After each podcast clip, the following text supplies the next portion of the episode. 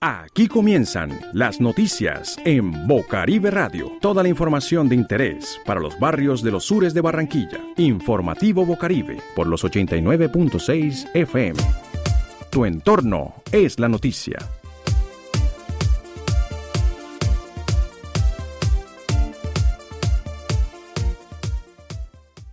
Estos son nuestros titulares.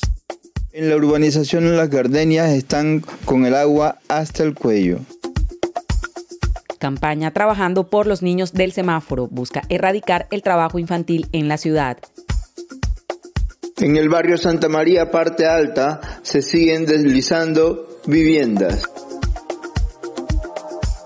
Picó y feminismo por un Basile incluyente. El arroyo de Santo Domingo lo convertirán en el segundo vertedero de basuras en la ciudad.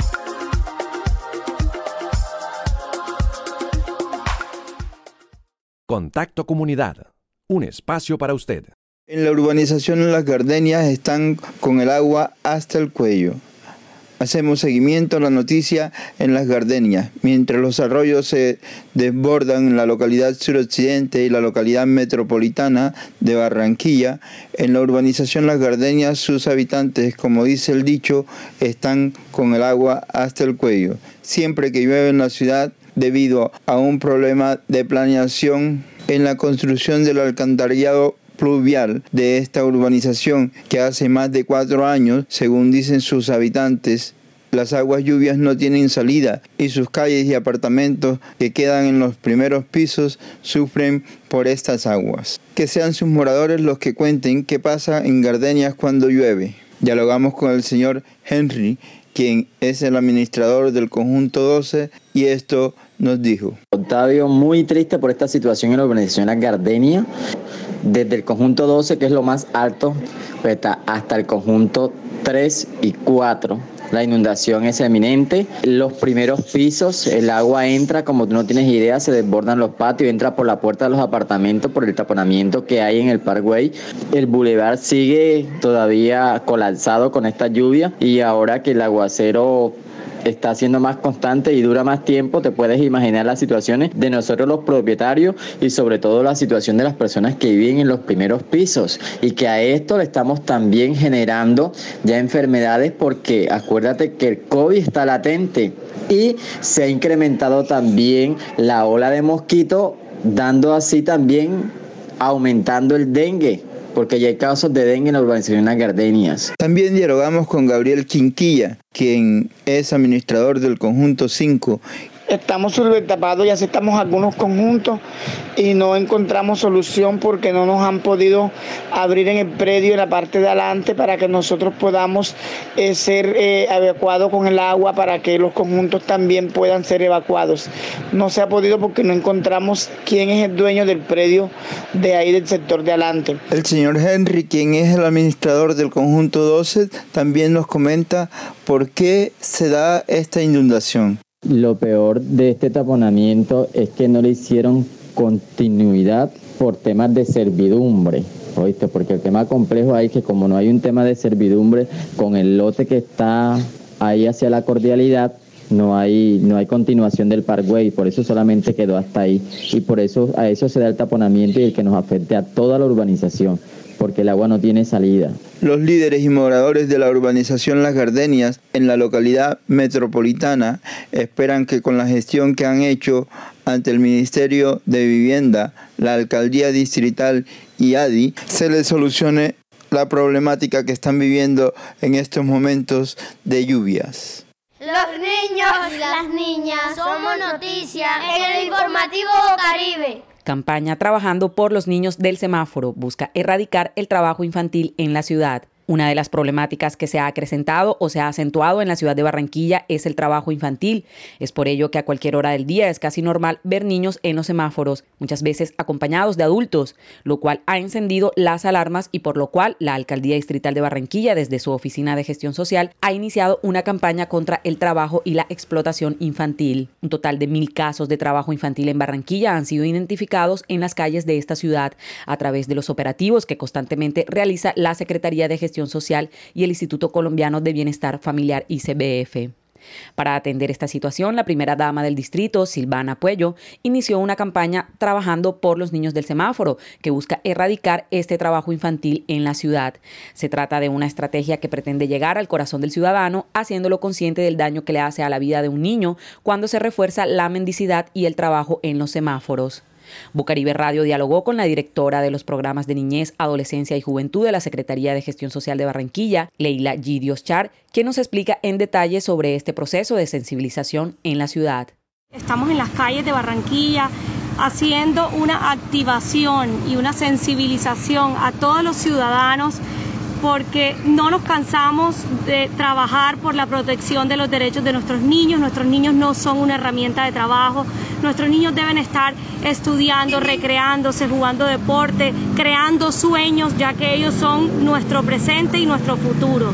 Eh, esta estrategia, liderada por nuestra primera dama Silvana Puello, la estamos haciendo en más de 20 semáforos de la ciudad donde tenemos eh, mensajes con eh, mensajes con derechos con protectores para nuestros niños, tenemos caballetes, tenemos pasacalle y tenemos la entrega de código QR en donde le damos la opción al ciudadano que en vez de dar plata en las calles a los niños lo puede hacer a través de una plataforma donde entran y eh, pueden hacerlo eh, a través de una fundación que se llama Fin Social. Pero lo importante no es la donación, lo importante es que nosotros entendamos, que nos eduquemos y que sensibilicemos a todos los ciudadanos en que cada vez que le damos plata a los niños en las calles estamos multiplicando la problemática. Son más niños que vienen, son más niños utilizados para el trabajo infantil. Sabemos que sí hay situaciones difíciles, sabemos que hay necesidad, pero para eso también tenemos respuestas. Hay fundaciones que ayudan, más del 97% de los niños que encontramos en las calles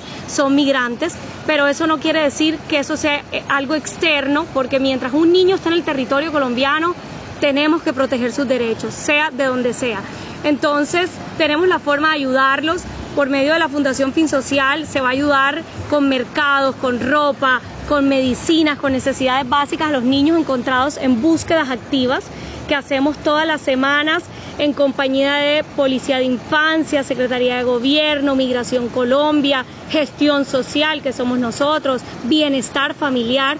Eh, salimos todas las semanas a sensibilizar y buscar la protección de los derechos de nuestros niños que están en las calles. Entonces, realmente invitamos a todos los ciudadanos a que no den plata en las calles, que no permitamos que nuestros niños sean una herramienta de trabajo, que dentro de, esta, de este código QR pueden entrar y ver lo que estamos haciendo, pueden poner denuncias para nosotros poder también ayudar a esas personas que ellos vean en las calles y en caso de querer hacer una donación la pueden hacer a través de esta fundación, no en las calles. ¿Qué pasa luego que un niño es identificado? ¿Cuál es el procedimiento? Todo es dependiendo de la medida y de la situación del niño. Entonces, por ejemplo, cuando un niño necesita una medida de protección, que eso es el bienestar familiar encargado de, dar esa, esa medida de protección, o las comisarias de Secretaría General, eh, de Secretaría de Gobierno, eh, al niño se puede llevar a un hogar sustituto, el niño lo pueden llevar al, al internado Monseñor Víctor Tamayo, o sea, hay diferentes lugares en donde al niño se le protege hasta que sus padres sean garantes de tenerlo nuevamente con ellos. Por otro lado, tenemos el programa Trabajando por los Niños del Semáforo, que es de la Alcaldía de Barranquilla, en donde nosotros lo que hacemos es que los atendemos de 7 de la mañana a 12 del día, en donde Ahí les damos eh, clases pedagógicas, culturales, deportivas, le miramos toda su parte nutricional, les damos alimentación diaria, desayuno reforzado y almuerzo reforzado. Y después, como principalmente lo que hacemos es restablecerle el derecho educativo, lo llevamos a la puerta del colegio para que eh, el niño, en vez de llegar a su casa y que tengan la posibilidad de llevarlo a la calle a vender, lo llevamos al colegio para que esté estudiando. Y por otro lado, trabajamos con las familias de los niños, porque para nosotros no es algo aislado trabajar solo con el niño y su familia. Para poder lograr un cambio real, tenemos y una transformación real, tenemos que trabajar con sus familias. Finalmente le preguntamos a Leila Gidios qué tiene que hacer alguna persona o entidad social diferente a Fin Social o a las que están adscritas a la alcaldía y quieren vincularse para apoyar este tipo de trabajo, a dónde se dirigen. Ella nos explica y nos comparte un mensaje final. Claro que sí, nosotros ahí mismo en el código QR lo lleva a la página donde la persona hay, un link donde la persona puede inscribirse a la campaña para que también sea un vocero de esta campaña y para que nos ayude a multiplicar la información, a sensibilizar a los ciudadanos y pues si quieren también aquí en las activaciones en la calle para que la gente entienda eh, la real o sea, el real trasfondo de esta problemática que somos finalmente nosotros los que damos plata aquí en las calles. Tenemos que proteger a nuestros niños, niñas y adolescentes. Ellos son el presente y el futuro de nuestra ciudad. Tenemos que proteger sus derechos. Tenemos, no podemos darle plata a los niños en las calles porque eso multiplica más la problemática. Si queremos ayudar podemos hacerlo de otra forma, pero no en las calles. Nuestros niños deben estar estudiando, deben estar protegidos y no expuestos a los peligros de la calle y a todas las enfermedades que esto también conlleva.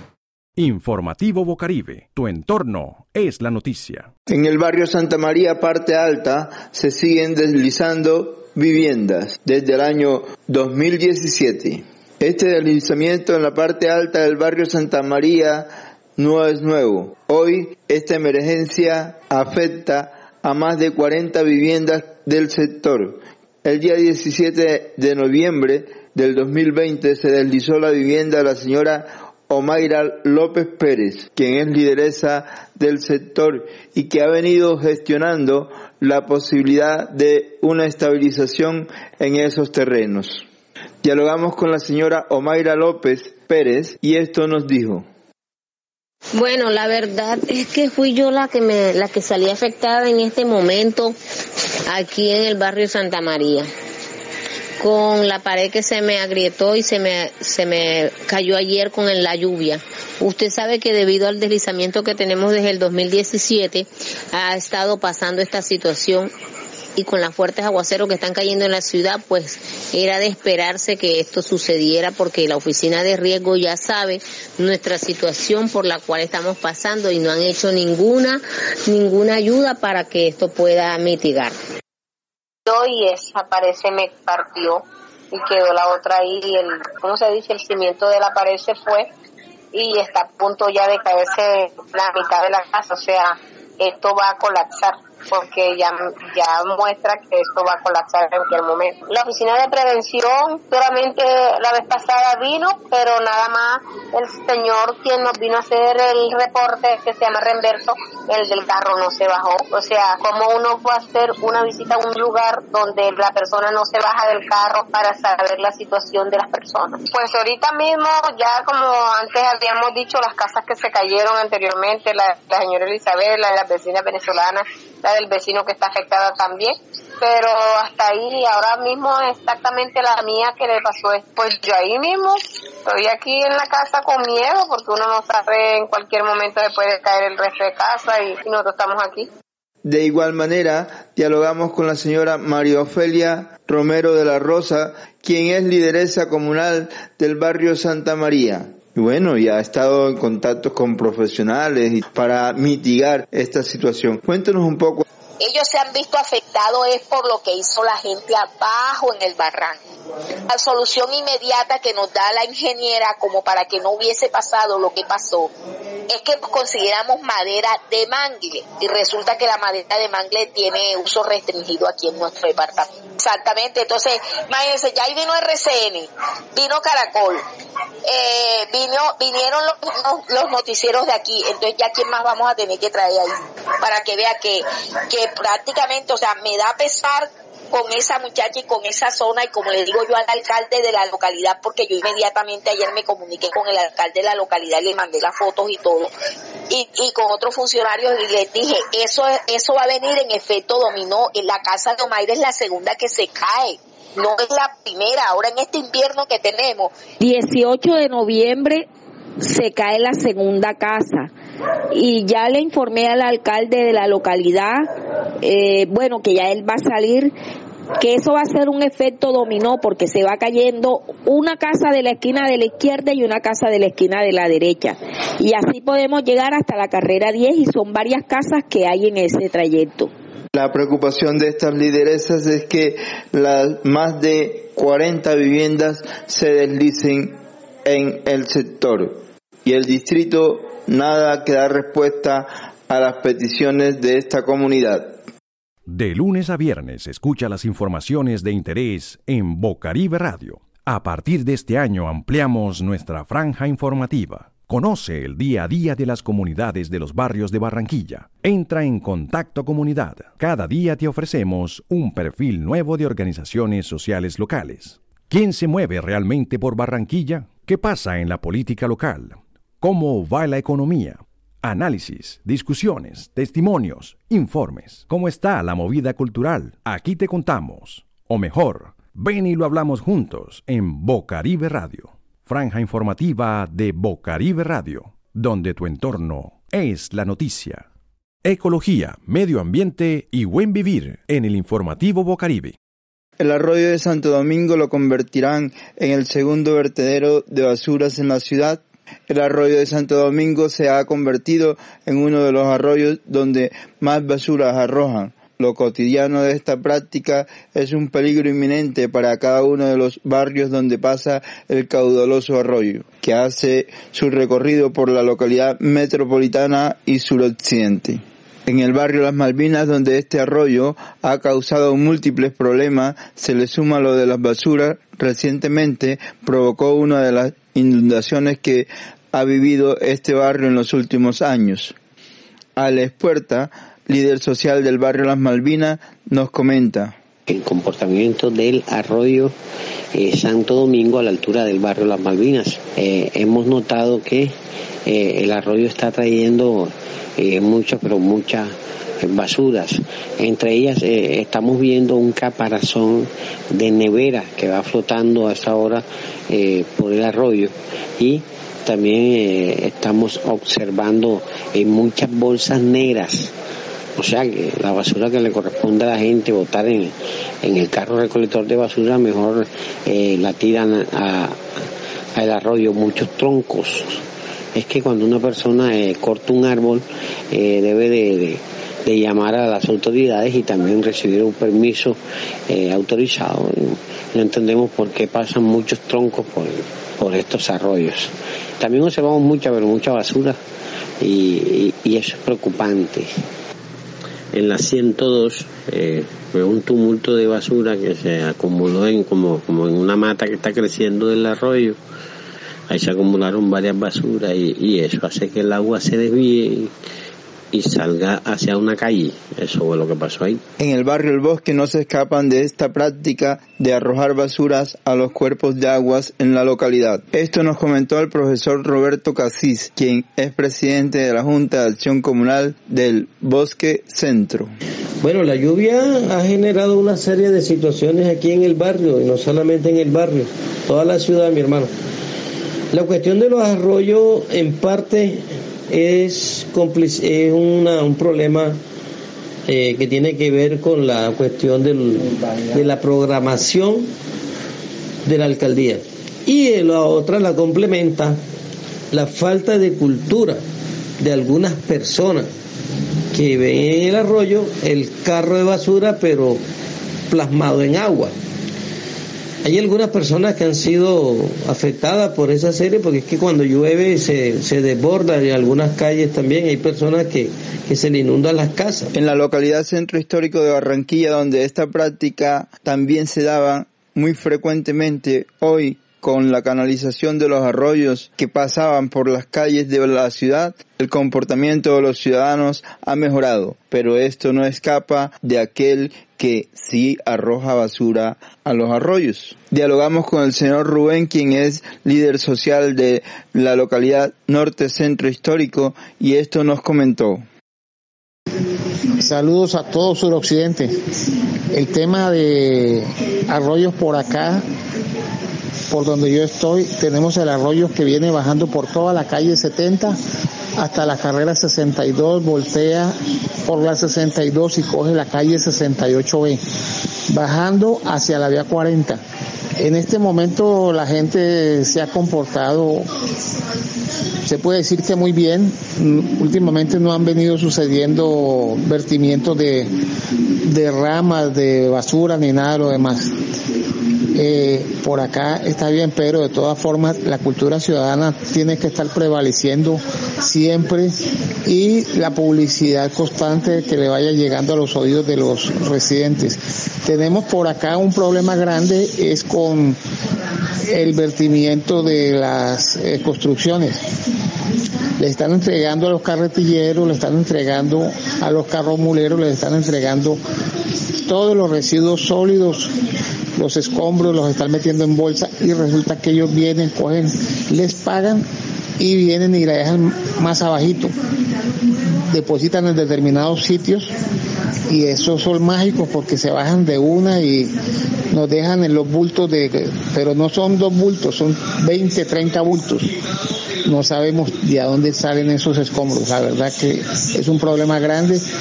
Y el tema de la basura, basurero a cielo abierto hacia el lado de Kiko, también.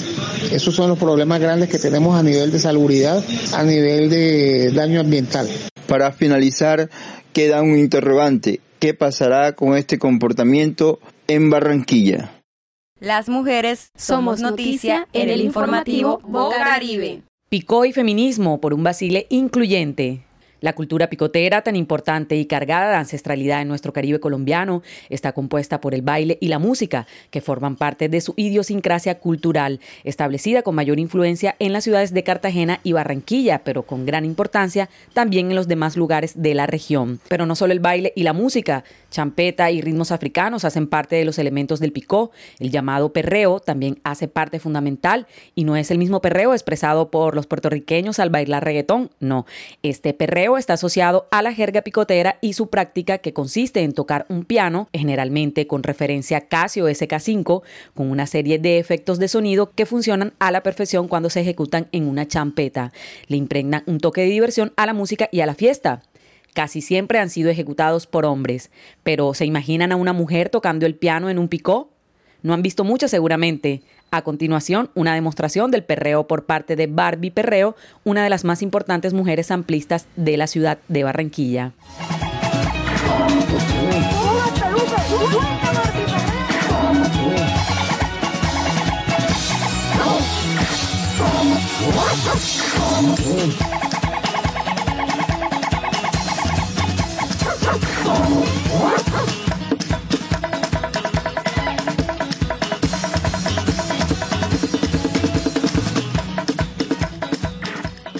Hoy en el informativo Caribe conoceremos la propuesta innovadora de la picotera Mili Iriarte, con un perfil muy interesante. Ella es investigadora sociocultural de Turbana Bolívar y su investigación más importante en estos momentos es el papel de la mujer en la champeta.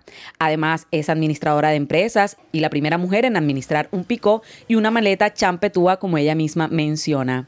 Donde hay champeta, siempre estoy presente y no me afecta lo que diga la gente, dice Mili Diarte. Pero, ¿cómo comenzó esta aventura de convertirse en una picotera feminista y tocar el piano en las fiestas del picó? Escuchemos. Yo soy oriunda del municipio de Turbana, Bolívar. Eh, soy activista feminista, vegana, zampetúa. La iniciativa de la picotera Miliriarte surge a través de una investigación que venía realizando desde el año 2011 eh, de la mano de Rafael Escayón. Él venía desarrollando una investigación que se llama Etimología de la Champeta. Y en esa etimología de la champeta había un capítulo del papel de la mujer en la cultura champetúa que faltaba por profundizar. Entonces, digamos que desde ahí empieza este tema de, de, de la búsqueda, ¿no? Del concepto de picotera y pues también entender un poco esas dinámicas sociales, culturales desde los feminismos champetúos en la ciudad de Cartagena y el Caribe colombiano. Digamos que a partir del 2011 que empiezo ya a situarme de frente ya a todo este mundo de la champeta como tal. Feminismo, champeta y picó, ¿cómo funciona esto, Mili? Eh, de entrada, cuando yo empiezo a entrar en este tema, eh, lo primero que me topo es con unos discursos de que la champeta es machista, de que no se puede investigar siquiera, porque tú que vas a investigar acerca del machismo, algunas compañeras de, de, de, del feminismo me decían eso, eh, otras personas me decían es que no hay cantantes de champeta mujer, tú que vas a investigar si ahí no hay nada, o sea, si es que no, no existen mujeres. Eh, Entonces, claro, eso era problemático para mí porque yo sí de verdad había reconocido a otras mujeres eh, desde los inicios de la champeta a partir de todo mi trabajo con, con todo el tema de la etimología de la champeta, pues ya yo había encontrado algunas mujeres y yo decía, pero ¿por qué dicen eso si, si, si no es cierto? O sea, yo para mí era muy problemático eso porque yo decía, pero ¿cómo van a decir eso? Entonces, fíjate, desde que yo empiezo a investigar eso, eh, era como una locura, o sea, como que, vaya, tras de que es champeta, y en ese momento investigar sobre champeta era bastante cuestionable, eh, además, investigar el tema de mujeres era, era como muy irrisorio ya. Entonces, eh, fíjate que fue muy difícil, pero yo dije, no, bueno, si la champeta es machista, hay que mirar a ver por qué es machista. Y si no hay mujeres en la champeta, eso también es interesante mostrarlo. ¿Por qué no existen? Hay que, hay que preguntarle a las que ya cantaron por qué dejaron de hacerlo, eh, mirar a ver qué es lo que está pasando con las mujeres. Y cuando empiezo a, a investigar, me di cuenta de que, caramba, no, no es que haya poca participación, es que nos invisibilizan a las mujeres. Y es que también es muy difícil ser una mujer eh, champetúa, eh, racializada, empobrecida, eh, o sea, son muchas condiciones, no no es que, obviamente, para un hombre ser champetúo todavía existe en ese tema de esa estigmatización. De las mujeres es un proceso que Mili viene desarrollando desde hace un par de años y que ha fortalecido bajo el nombre de Emperadoras. ¿En qué consiste esta unión de mujeres de la champeta? Bueno, Emperadora es una propuesta que es laboratorio de innovación social que se llama Meque de las Mujeres. Meque de las Mujeres es un, un, proceso que se viene desarrollando desde el año 2019. Eh, hecho como un primer piloto a partir de una presentación que tuvimos en la Plaza San Pedro Claver, en el Encuentro por la Verdad, eh, en un mismo escenario empiezan, oye, ¿cómo así? Las mujeres champetúas, las mujeres champetúas, le llamábamos en ese momento el peluque de mujeres. Y empecé a buscar y a identificar esos talentos femeninos. Entonces encontré la batería, que es una excelente mujer, una percusionista maravillosa. Encontré la pianista. Ahorita en el momento eh, ya armamos la propuesta, como ya la cosa fue gustando mucho, dijimos, bueno, vamos a seguir trabajando letras a favor de las mujeres. En ese sentido, tenemos una canción que se llama Para en las rayas, que es una canción, una champeta totalmente feminina.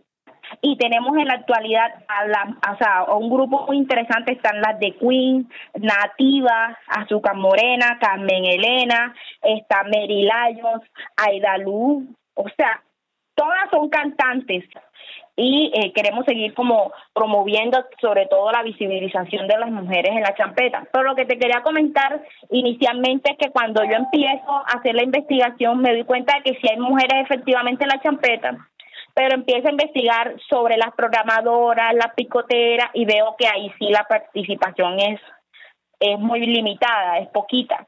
Finalmente, Mili nos comparte un mensaje propositivo para aquellas mujeres que les gusta la cultura picotera, seguido de un fragmento de la ejecución del perreo por parte de Mili, en esta versión champetúa de la canción feminista Ni Una Menos.